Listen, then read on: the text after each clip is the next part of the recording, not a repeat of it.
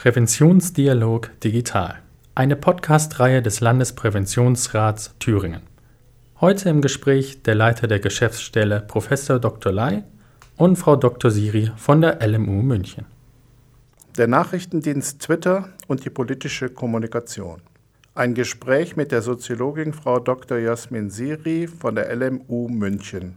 Frau Dr. Jasmin Siri studierte Soziologie an der Ludwig-Maximilians-Universität München und promovierte dort im Jahr 2011. Sie ist wissenschaftliche Mitarbeiterin am Institut für Soziologie der LMU München und lehrte unter anderem an den Universitäten in Bielefeld, Wien und der Universität Sorbonne in Paris. Ihre Forschungsschwerpunkte sind soziologische Theorie, politische Soziologie, Organisationssoziologie, Geschlechterforschung und soziale Medien. Im Jahr 2013 erschien eine von ihr zusammen mit ihrer Kollegin Katharina Sessler erstellte Studie zur Twitter-Politik, in der es um politische Inszenierungen in diesem Medium ging. In diesem Jahr erschien eine weitere Studie, in der sie zusammen mit Kolleginnen die Reaktion von EU-Politikern auf die Twitter-Kommunikation des US-Präsidenten Donald Trump untersuchte.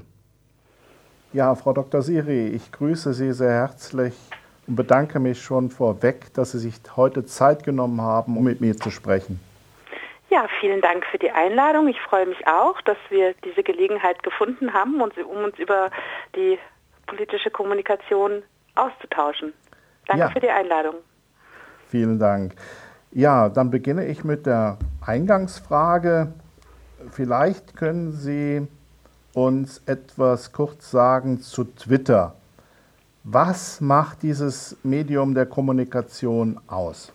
Twitter ist ein, ein, ein Mikroblogging-Dienst, in dem man sehr kurze Nachrichten absetzen kann. Und das macht dann auch schon die Kommunikation aus. Also sie ist kurz, sie ist oft brüsk und man kann sagen, dass Twitter ein gefährliches Medium zum Beispiel für politisch Tätige ist, weil es aufgrund der Kürze und aufgrund dieses unendlich großen Publikums, mit dem man es da zu tun hat, in dem natürlich nicht nur Menschen sind, die das, was man tut, gut findet, sondern auch ganz viele, die das, was man tut, ganz schlecht finden oder vielleicht auch nur langweilig.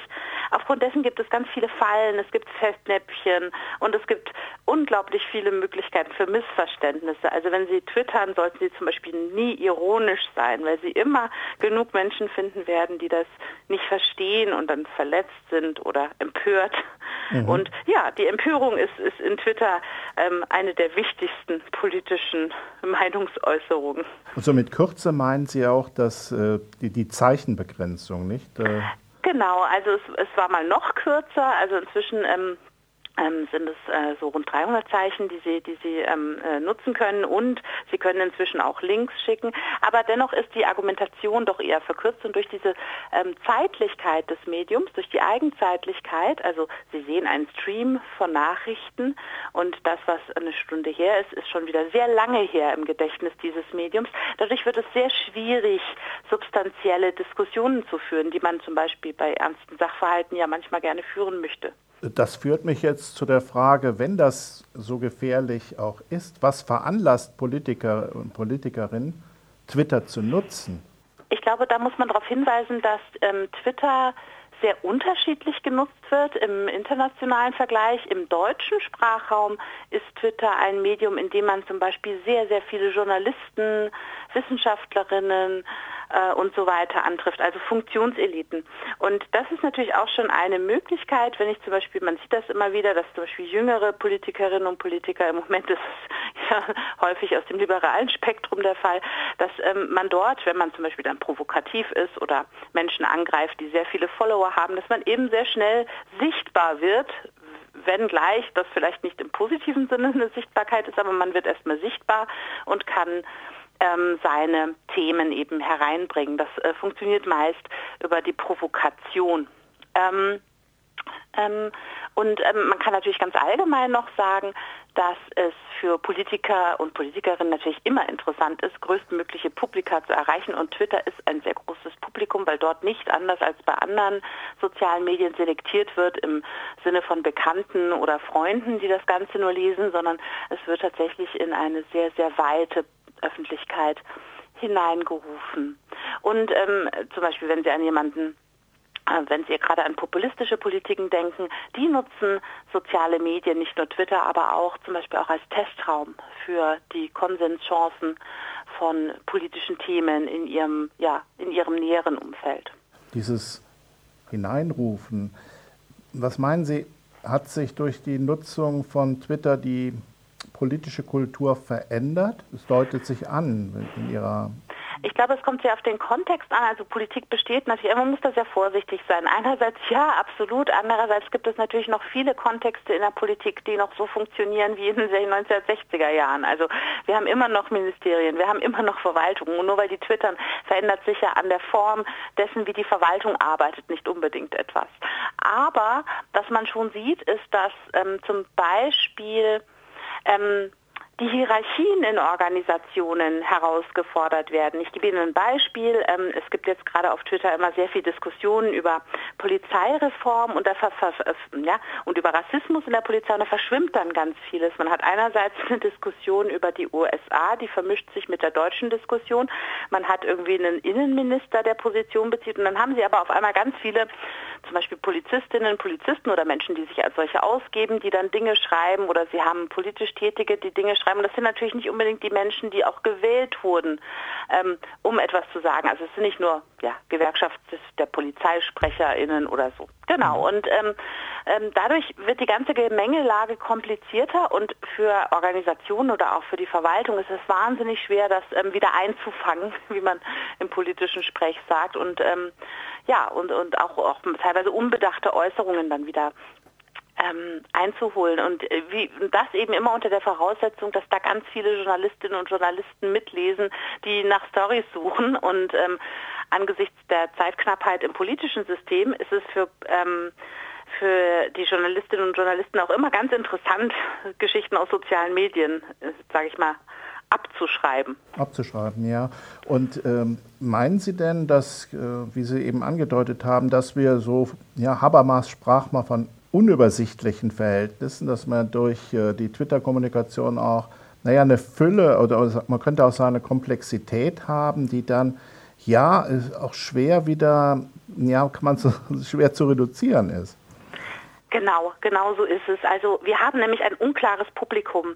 Also wenn ich, wenn ich mir eben vorstelle, wenn ich äh, das Interview in einer Zeitung gebe, dann habe ich eine relativ klare Klientel, die diese Zeitung liest. Und selbst wenn ich im Fernsehen ähm, spreche oder auftrete, habe ich noch so ein, eine Vorstellung von dem Publikum. Und in den sozialen Medien äh, durchmischt sich das. Das ist international. Ähm, das ist teilweise, sind da Menschen unterwegs, die sind ironisch, teilweise sind die Menschen unglaublich ernst und all das findet eben gleichzeitig in Echtzeit statt mit der Möglichkeit, auch miteinander zu kommunizieren. Und das birgt so viele Risiken. Und was auch ein Problem ist, das ähm, ich sehe, ist das, dass ähm, durch die Schnelligkeit und Unübersichtlichkeit des Mediums ähm, Konflikte ganz stark gemacht und ganz stark, stark, sichtbar werden. Also wenn Sie sozusagen äh, auf Twitter sehr sichtbar sein wollen, dann müssen Sie was Normatives schreiben und dabei jemanden angreifen, der bekannt ist. Mhm. Ja, und eben nicht zum Beispiel eine sachliche Abwägung, zum Beispiel zum Thema Rassismus in der Polizei, die dann natürlich auch mehr Zeit oder mehr Platz bräuchte als die Zeichenzahl, die sie haben. Und dadurch ähm, habe ich den Eindruck, und das, das kann man jetzt nicht so richtig erheben, aber man kann den Eindruck gewinnen, wenn man liest, wie politisch Tätige und Verwaltungsmenschen oder Verwaltungen reagieren auf ähm, Kommunikation in sozialen Medien. Dadurch, dass dort kleine Skandaldynamiken sich aufbauen, kann man vielleicht einen falschen Eindruck kriegen. Man kriegt vielleicht den Eindruck, oh, ähm, es gibt hier eine ganz starke Gruppe von Menschen, die es ganz schlimm finden, wenn Rassismus in der Polizei untersucht wird. Was, was man natürlich dahinter nicht sieht, ist, es sind all, all die vielen, vielen tausende Menschen, die dazu nichts gesagt haben oder die, die vielleicht ja, sachlich abwägen würden und sich an so einer ja, an so einer Dynamik gar nicht beteiligen wollen. Und dadurch ähm, gibt es eine gewisse, ja, extrem kann man nicht sagen, aber eine gewisse Polarisierung von Themen.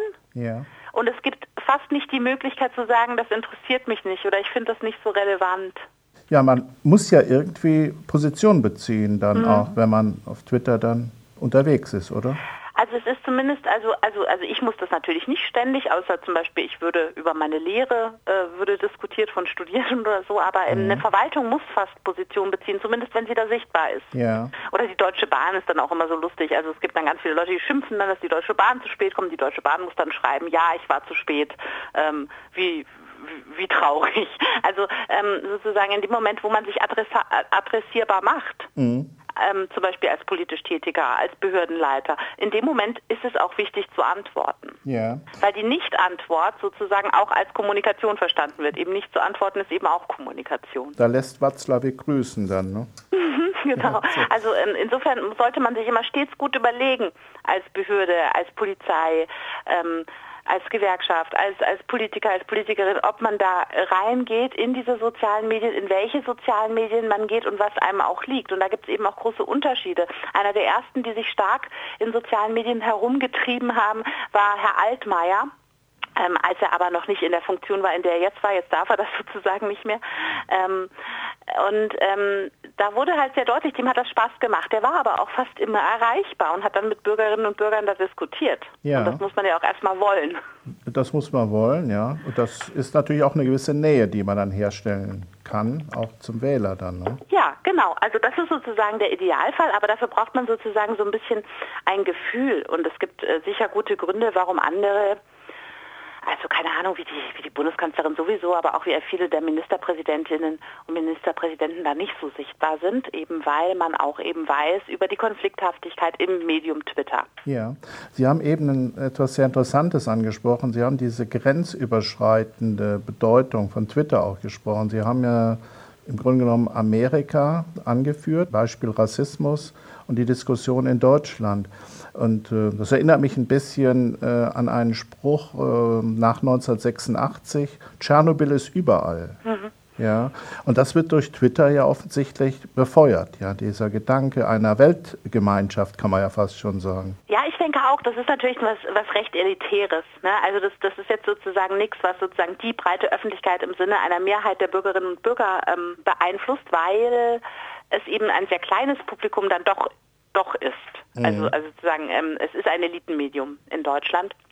Ähm, aber man kann ja eben davon ausgehen, dass Themen dann auch wieder ähm, in den etablierten Diskurs der Massenmedien hineinkommen. Also in Bezug auf die Polizeigewalt ist es eben sehr deutlich. Man sieht dann eben quantitativ, dass mehr Menschen zum Beispiel über Polizeigewalt schreiben. Mhm. Ähm, in, in der Gefolge der, der fürchterlichen Ereignisse in den USA.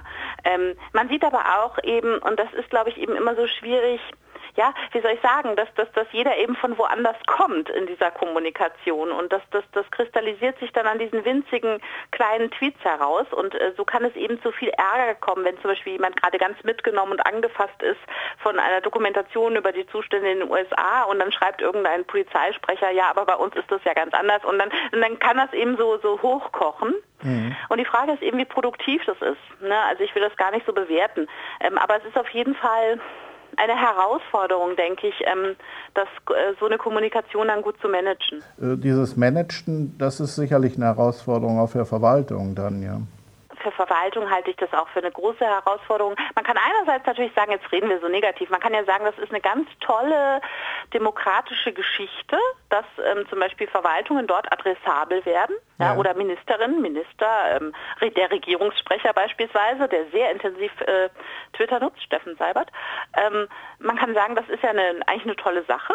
Auf der anderen Seite ähm, ist es natürlich auch so, dass ähm, in, durch die Sichtbarkeit dort Erwartungen ähm, aufgebaut werden. Und wenn diese Erwartungen dann nicht erfüllt werden, hätte man es lieber lassen sollen. Also im Sinne von, wenn ich dann als Verwaltung nicht ähm, eben auch am Wochenende jemand sitzen habe, der antwortet, wenn ich ähm, also sozusagen dann die Zeitlichkeit meiner Organisation versuche zu übertragen auf dieses Medium, dann kann das nicht funktionieren. Und genauso ist es eigentlich mit allen sozialen Medien. Man muss ja eigentlich immer erstmal so ganz konservativ, äh, techniksoziologisch die Infrastruktur angucken von so einem Medium. Ja, also wie funktioniert das? Facebook funktioniert anders als Twitter, funktioniert anders als TikTok und so weiter und so fort. Und, und muss dann sehen, inwiefern passt das denn zu dem, wie meine Behörde oder mein Ministerium oder, oder meine Universität aufgebaut ist. Ja, Sie sprachen eben davon, dass es ähm, ein Elitenmedium sei. Mhm. Kann man da irgendwie zahlenmäßig was zu sagen, wenn man das auf Deutschland bezieht? Oh, jetzt erwischen Sie mich gerade ganz, äh, ganz äh, von der falschen Seite, weil ich mhm. mit den Zahlen immer ganz schlecht bin und die immer nachlesen ja. muss. Aber was ich Ihnen sagen kann, ist, dass ähm, es einen großen Unterschied bei zum Beispiel gibt zu den USA. In den USA wurde gerade im, ähm, so in, in der Zeit von vor fünf Jahren das, das Medium Twitter vor allem genutzt von sozusagen den normalen Menschen. Mhm. Ja? Und ähm, also in der Mehrheit und äh, in Deutschland ist es tatsächlich so, dass es eine Überzahl gibt von, äh, ich kann Ihnen leider die Prozentzahl nicht sagen, ja. aber von mhm. Akademikerinnen und Akademikern, ja. ja, und auch eine Überzahl von Menschen eben in solchen ähm, sage ich mal, ja, die ein berufliches Interesse, ein professionelles Interesse daran haben, dort sichtbar zu werden, seien es Wissenschaftlerinnen, seien es auch ähm, ähm, Schauspielerinnen, Schauspieler und so weiter. Und dadurch ähm, ist das eine, eine sehr ähm, eine sehr, sehr kleine Welt dann doch. Aber ich, ich denke, Ihre Aussage ist doch sehr wichtig, auch vor dem Hintergrund eines äh, Diskurses über äh, beispielsweise Rechtspopulismus, wo man sich halt wirklich die Frage stellen kann, wer äh, nimmt denn an der Twitter-Kommunikation teil und wer nimmt nicht teil und wie, mhm. wie wirksam und wie, wie, ja, wie bedeutsam ist denn diese Twitter-Kommunikation für die, für die Prozesse sozusagen im, im Diskurs äh, des Rechtspopulismus.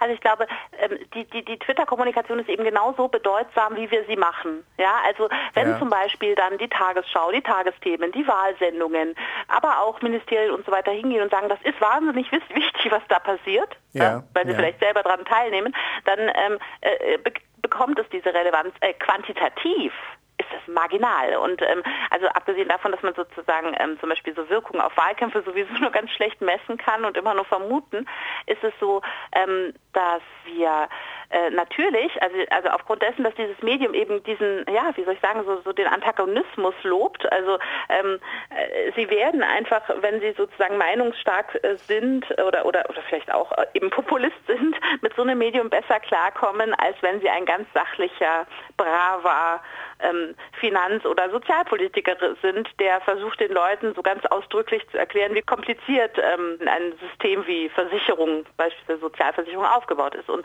die Rechtspopulisten, die nutzen natürlich aus unterschiedlichen Gründen diese Medien. Also einerseits, ähm, ähm, weil sie dort nicht so sehr kontrolliert werden und weil es keine Gatekeeper gibt, wie bei keine Ahnung, bei einer Fernseh-TV-Sendung, die mich aussortieren, wenn ich zu rechtsradikal bin oder meine Freunde zu rechtsradikal sind.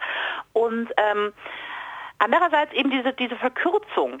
Mhm. Ähm, die ist natürlich für die viel einfacher zu handhaben, weil die Verkürzung oder das Angstmachen oder das, ähm, ja, auch das Beleidigen ja, ja Teil der Rhetorik ist. Ja.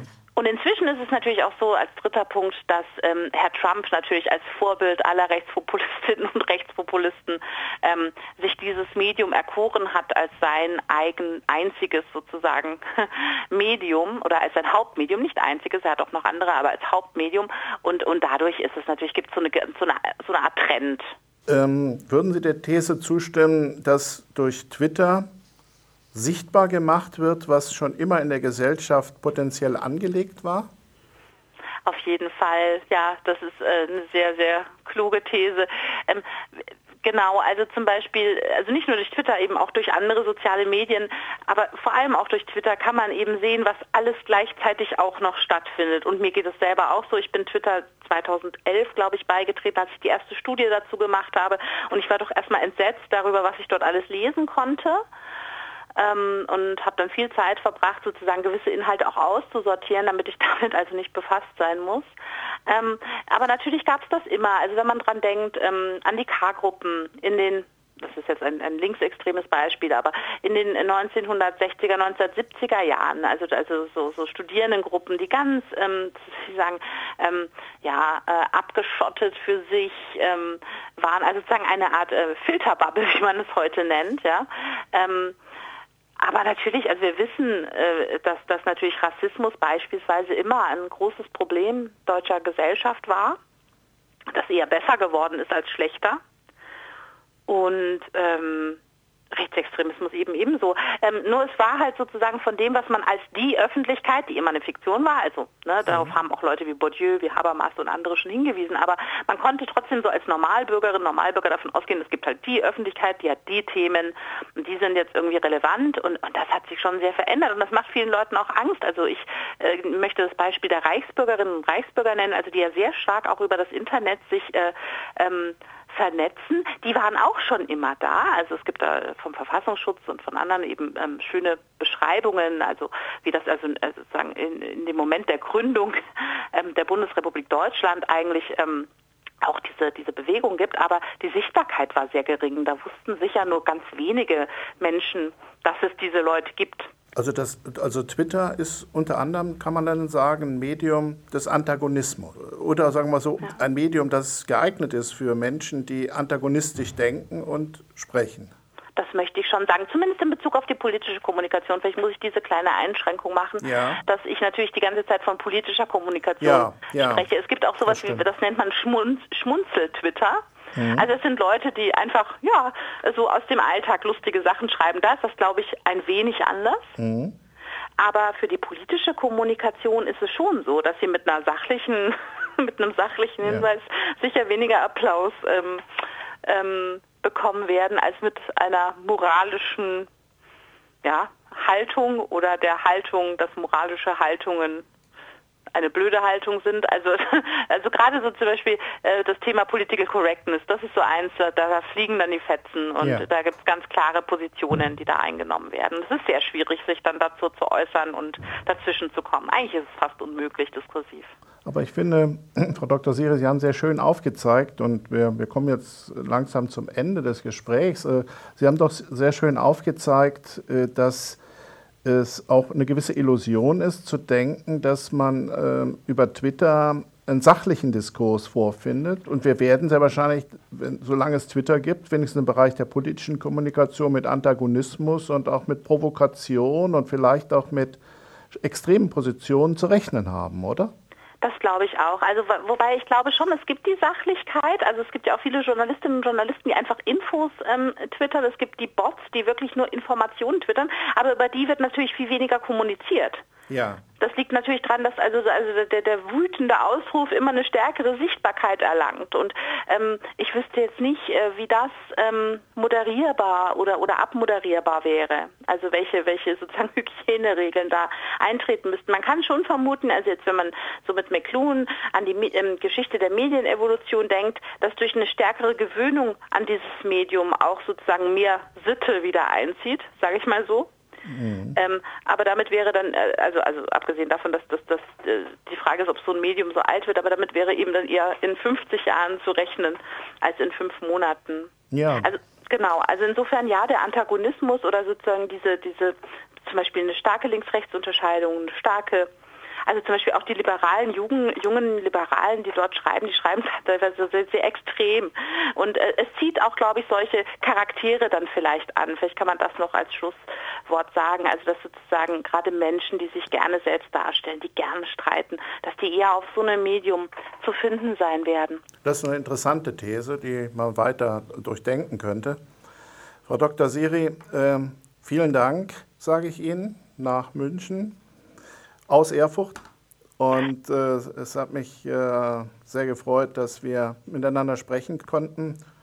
Ich danke Ihnen für das Gespräch und wünsche Ihnen einen schönen Sommer und in Corona-Zeiten natürlich, dass Sie gesund bleiben. Vielen, vielen herzlichen Dank. Das wünsche ich Ihnen auch und sende ganz schöne Grüße nach Erfurt. Vielen Dank. Der Podcast Präventionsdialog Digital entsteht in Zusammenarbeit mit dem Medienbildungszentrum der Thüringer Landesmedienanstalt. Informationen zur Arbeit des Landespräventionsrats Thüringen, zu Hilfs- und Beratungsmöglichkeiten und zu den verschiedenen Devianzformen finden Sie unter www.lpr-thüringen.de.